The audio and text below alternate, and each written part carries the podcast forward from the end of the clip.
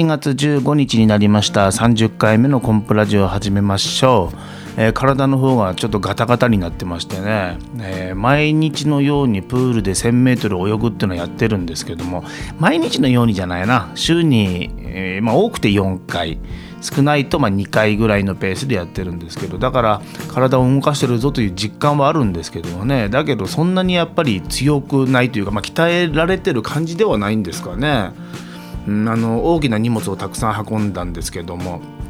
ああやって運んでみるといかに、え、マジシャンがそんなに日頃から、えー、大きな荷物を持ったり運動したりする機会っていうのは少ないのかなということを体感しましたね。うんえー、何の話かというとですね、まあ、マジシャンにとって一つの大きな問題として荷物をどうするかっていうのがあるんですよね。えー、どんどんどんどん増えていく一方なわけですよ。減ることはほとんどないですからね。イリュージョンなんか買っちゃうとそれだけで人間が入る大きさですからね、えー、まあ、10点以上持ってるんですけどそれだけで大変ななんていうか場所を取るわけですよ、えー、今その倉庫っていうものを持ってませんでしたからね。えー、自分の自宅の、まあ、一室を完全にその荷物置き場で埋めてまして。でアシスタントのともやんもいいよ使っていいよっていうことを言ってくれてますからねそれで一部屋お借りしてそこもまあ大体埋まってる感じで。なんとかしなきゃいけないぞと思いながらそう簡単になんとかなるものじゃなかったんですけども あの一つ倉庫を持つことになりましてでそこをまあ大掃除したんですよ。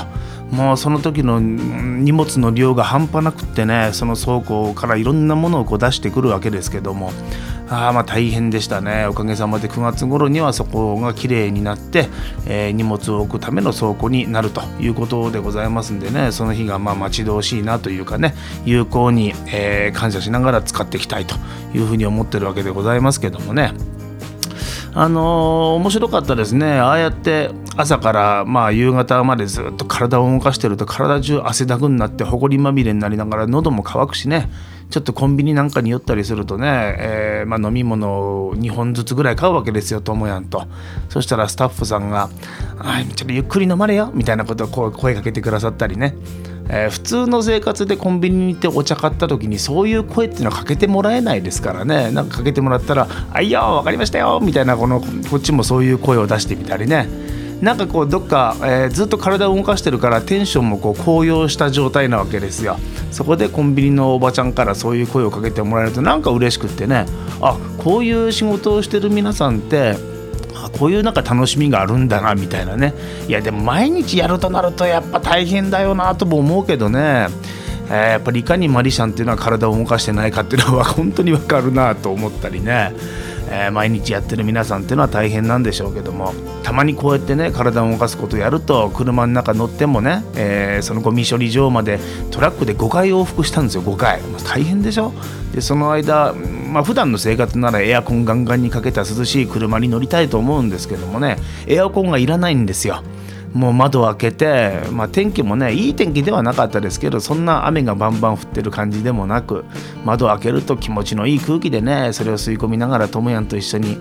えーね、なんとも言えない気分でねそのままゴミ処理場を往復したりしながらね。まあ、たまにやるからいいんでしょうけどね。毎日この仕事だったらもうもう耐えられないかもしれませんけどね。まあそれでも、うん、そういうのを職業にしてる方もいらっしゃるわけでね、えー、なんかこう普段と違うことをするといろんな発見もあるし、えー、それからまあ楽しみみたいなものもね非常に感じて。その倉庫の整理の時にね親戚の皆さんもこう集まってくれて、えー、そこで親戚の皆さんとの交流を深めることもできましたしね、えーまあ、非常にいい時間だったなというふうに思います倉庫の方に荷物を移動する日も、まあ、楽しみなことになってきましたもんね。まあそんなこんなで体を動かしながらやってその翌日がですね FM 富山さんの、えー、コンプレッサー島香織の「シャンシャンチューズデー」の収録ということでそれがまあ昨日だったんですけどもまあねやっぱり、えー、体が非常に重いんですよね。体が重いから表情も重いし表情が重いとあれ面白いもんでね笑顔になってると明るい話題ってのはどんどん出てくるんですけども表情が曇ってると楽しい話題ってなかなか出ないもんですね。えー、実験もしてみたことがあるんですよ。あの怒った顔で面白いこと言ってみようと思ってこれできないですよ。やってみてください。逆にねあの笑いながらだと面白いことどんどん言えるわけですよ。だからそう思うと体と心と言葉とうんまあ、全て一致してんだなということを思いますけどもね、えー、なんとかそういうことをまあ分かってるつもりですからね。本番中は笑顔にならなきゃと思って。打ち合わせ中はね逆に無理せずにえ自然体でぼーっとしながらこう打ち合わせを進めて打ち合わせといってもね雑談してるだけなんですけどもその雑談の中にも学ぶことっていうのはいっぱいあるわけでね、えー、ディレクターのトラヘイタさんもたくさんその話題のヒントみたいなものを提供してくださってるんだよなということもあの感じてますんでね。それはそれでこう頭の中に入れながらどんな話をしようかなと想像しながらマイクに向かい、えー、じゃあ始めましょう。321はい。はい皆さんこんにちは。マリちゃんのコンプレッサーです。ってとこでここでスイッチをこう入れることになったんですけどもね、えー、でやってみるとねやっぱりうんスイッチの入れ方ってね自分の中でやっぱこうおかげさまで半年近く FM 富山さんの番組やってますしコンプラジオも30回続けてますしねそれからおしゃべり日記っていうのもずっと続けてるんですけどもその成果もあってかどんでこうスイッチを入れれるようになった感覚は自分の中にありますよね。で喋っていくとなんとなくこうテンポもつかめてくるなという感覚でね、えー、やらせていただきましたけどもね、うん。まあ、今回の収録で一番あいいなと思ったのは島子さんの生演奏。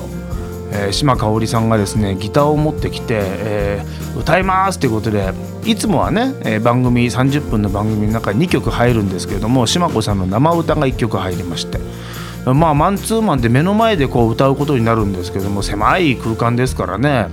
あすげえなーと思って。でねまあもちろんそのプロですからね。プロに対してうまいですねとかすごいですねっていう言葉がち陳腐な言葉だということは分かってるんですけどもでもやっぱり素直にそういう言葉がスーッと出てきて正直感動しましたね。歌の力みたいなものを非常に感じたなと思って、うん、まあマジックもそうですけどもえー、テーブルマジックで少人数相手に演じる時っていうのは現象そのものが非常に伝わりやすいから人間性のそのところっていうのは別になくても現象で楽しんでもらうことができるというのはあるんですよね。ステージだと、えー、現象だけでは表現できなくってその例えばね2300人いる時はその空気を作るためにはマジックの現象だけではダメなわけですよね。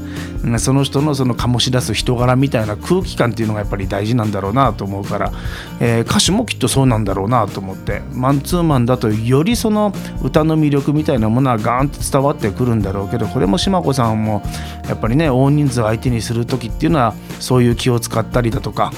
えー、まあいろんな思いを持ってやってんだろうなということをこう聞きながら思ってましたけどね、えー、で普通の番組の時はですね一旦、えー、音楽をかけるタイミングでえー、まあ録音は止まりますけどね。止まるからじゃあ次何の話題でいこうかなみたいな頭の中の余裕があるんですけど、えー、島子さんが歌ってそのまま次すぐ後半に入っていくことになりますから何喋ろうかなっていうのをちょっとこう考えてたんですよね。考えてたらえ島子さんからなんかこう相づち、えー、愛の手を入れろみたいなこのアイコンタクトがどんどん来てすっごい油断してる中で一緒に歌わさせられたみたいな。ついにカラオケも歌わないのにラジオで歌をちょっとこう歌うことに。まあ歌う歌ういうほどでもないですけどね。一緒にこう声言葉を合わせてみたいな感じですけどもね。いや思わず乗せられた感じがまあこれが歌の魅力なのかなということも思ったりしましたけどもね。楽しかったですよ。うん、それからですね、えー、先週の放送でも確かちらっと喋りましたけど FM 富山さんの、えー、コンプレッサー島香織のシャンシャンチューズデーこのポッドキャストコーナーっていうのがありましてね FM 富山さんのホームページの中に、えー、そこでですねそこでしか聞けない、えー、番組というのも実は始めてましてえー、シャンチュー実験室というコーナーなんですけどもね、まあ、番組と言っていいのかな。これはまああくまでも実験室、えー、2人でどんなことをやったら、えー、面白い展開が生まれるかっていうのを、えー、シャンシャンチューズデーにはかけれないけども実験としてやっていこうというのを聞けるようにしてあるんですね。それ今はですねまだプロローグしか入ってないと思うんですけどもその2本目も収録いたしました。えー、まだねその電波に乗せてこういう番組やってますという告知もしてませんから、えー、そのメッセージは2通しか来てなかったんですけどもそのうちの1通は、まあ、ちょっと読めないようなものだったんで 1通だけをまあ読んだんですけどもねそこには特別な企画みたいな感覚のものがちょっとなかったもんで。その場でじゃあ企画というかねテーマを与えてもらってそれについて喋ってみようじゃないかってことになってで、えー、トラヘイタさんからあるテーマを出されてそれについてしゃべるというのをやったんですけどまあ難しいもんですね難しい。えーあのー、実はですね毎日続けてるおしゃべり日記もテーマを持ってやってみようと思ってこれ数日やってるんですけどもやっぱ難しいんですね。というのはこのずっとこう喋るトレーニングっていうのは続けてるんですけども頭の中で考えながら一つのストーリーというか、えー、流れの中でこう話を展開して30分なり1時間なりこう喋れるという今ところには来てると思うんですよねただこう喋るこのコンプラジオも15分喋ろうと思ったら15分は喋れるわけですよ。ただこれっていうのは頭の中で話に沿った展開でこう考えながら進めてるわけでそこにポンとテーマを与えられた時そのテーマを一つのきっかけにしてテーマを中心にしながら話を展開してオチをつけるっていうこの感覚って全く別次元なんだなと思ってね、えー、面白いですよ。例えばテーマがえー、じゃあ焼きそばってこう与えられた時にああ焼きそばといえばやっぱりソースがうまくてねってこう喋ってると焼きそばのことで何か喋らなきゃいけないという自分の意識と焼きそばについてそのしゃべ喋らなきゃいけないっていう考えてるところのバツナギ的にあた言葉としていろいろ喋っていくことになるんですけどこのバツナギ的に喋ってるところに頭がいってしまって焼きそばについてのエピソードみたいなものをもう一つの自分が考えることができできないこの情けなさね、うん、うまく言えましたかね。これをちょっと自分の中であこういう能力が乏しいんだなっていうのは分かってきてただ話を展開させるんだったら自分の言葉に沿って自分の言葉で自問自答してやっていけばいいんでしょうけども。ねえ。だからネタをパッと振られてネタを言わなきゃいけないっていう例えばシーンがあった時にそのネタっていうのは頭の中で考えて発しなきゃいけないわけでね。で考えてる時もバツナギ的になんか喋らなきゃいけないとなると考えに集中ができない情けなさ。うん。あのパソコンの CPU なんかでもね今4つぐらい入ってるんでしょクワッドコアなんとかコアよく分かんないですけども。あの状態で脳みそがいくつかあればね片方を考えて片方を喋っていくっていうこれができるんでしょうけど自分の脳みそのその弱さみたいなところ欠点みたいなねこれは欠点なのかどうか分かりませんけどももしかしたらこれは、えコツとかね経験で回避あの回避じゃないな克服していけるところなのかもしれませんけどもね、まあ、そういうところを今気づいてるなとという感じでなんとかそこ磨いていきたいんですけどもね、うん、結局このコンプラジオも、ね、何もプランも何もなしにじゃあ始めようかなってこう自分で録音ボタンを押して曲かけながらダラダラ喋って15分ってことになりますからね果たしてここにいやここまでやってきたっていうことには意味があるんでしょうけど次のステップというのはもしかしたらそこなのかなと思ってねこの実験室を通じて非常に思った出来事ではあったんですけどもね。えー、ということでですね、えー、今日が15日でしょ。あさって17日は新川ハウジングプラザミラーレさんでコンプレッサーさんのマジックショーが11時半と1時半ですかね。2回ありますんでぜひご来場ください。そして18日には月曜日祝日海の日ですけどもねダラーズ山下さんの10周年記念ライブにも出演いたします。こちらはですねダラーズ山下さん10周年ということですごい芸人さんたちをもう大量に呼んでましてお世話になった皆さんと一緒にお祭りライブだというコンセプトということでございまして、えー、立川志の輔師匠、えー、柳家三笑師匠それから三遊亭良楽師匠えー、あと長江もみさんでしょ。それからあもちろんコンプレッサーさん山下さんあとアレマーさんあと誰でしたっけ。抜けてたらごめんなさい。カンペも何もないもんで、えー、一堂に揃ってライブをするということになってます、えー、この日ともやんはですね一人でテーブルマジックのお仕事に行くことになってまして、えー、まあそんな18日を迎えるんですけどもねこの後の飲み会も非常に楽しみだなというそんな感じでございましてえー、19日翌日の火曜日にはですね新潟県の上越市で、えー、テーブルマジックのお仕事で移動しなきゃいけないというのもありますよね。うんまあ、おかげさまで、えー、この後夏のイベントっていうのは目白押しで、えー、ほとんどお休みなく出演、えー、打ち合わせなどこう入ってるわけでね、